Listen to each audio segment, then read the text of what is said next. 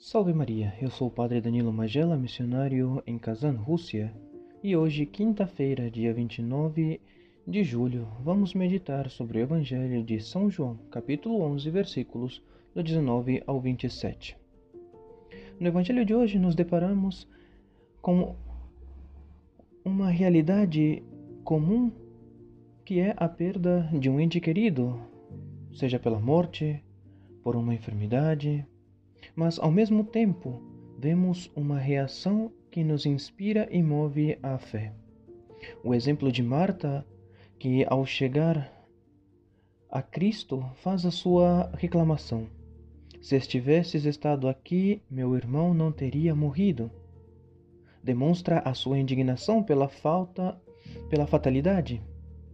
Porém, a frase que segue mostra a sua fé e confiança em Cristo como Deus e por isso ela acrescenta: Mas sei que tudo o que pedires a Deus, Deus te concederá. Com esta frase, Marta demonstra a sua fé em Deus e, especialmente, nos momentos difíceis da vida, como foi para ela a perda do irmão.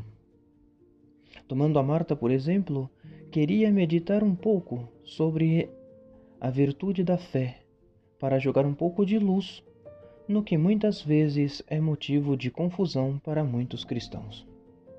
Primeiramente, devemos ressaltar a eficácia desta virtude para as nossas vidas.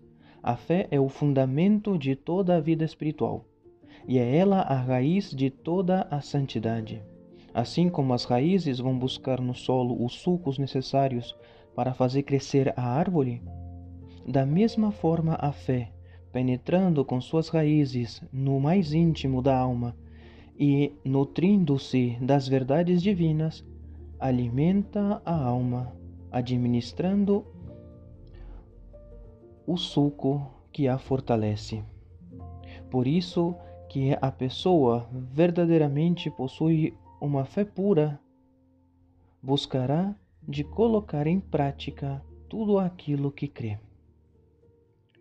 Por isso que a nossa fé é demonstrada pelas obras, pois são estas que demonstram qual é o grau de fé que temos.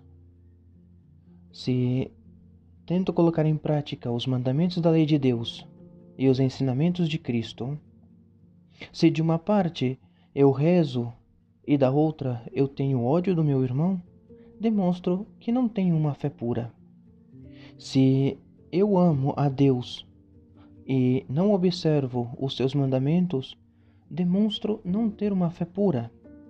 Mas então, para evitar estes erros que mencionamos, é importante aumentar a nossa fé. Eis aqui alguns conselhos para este fim. Vale muito ler amorosamente os evangelhos, contentes de seguir a Cristo, buscando de degustar as máximas que ali encontramos, admirar os exemplos de Cristo para tentar imitá-los também na nossa vida. Tentar de ver e julgar tudo segundo o espírito de fé, sejam as pessoas, sejam as coisas, sejam os eventos que acontecem na nossa vida. Vendo em todas estas coisas a mão de Deus, tentando ver nas pessoas que estão ao nosso redor a imagem de Cristo, nos eventos, né, vê-los baixo o princípio bíblico de que tudo concorre para o bem daqueles que amam a Deus.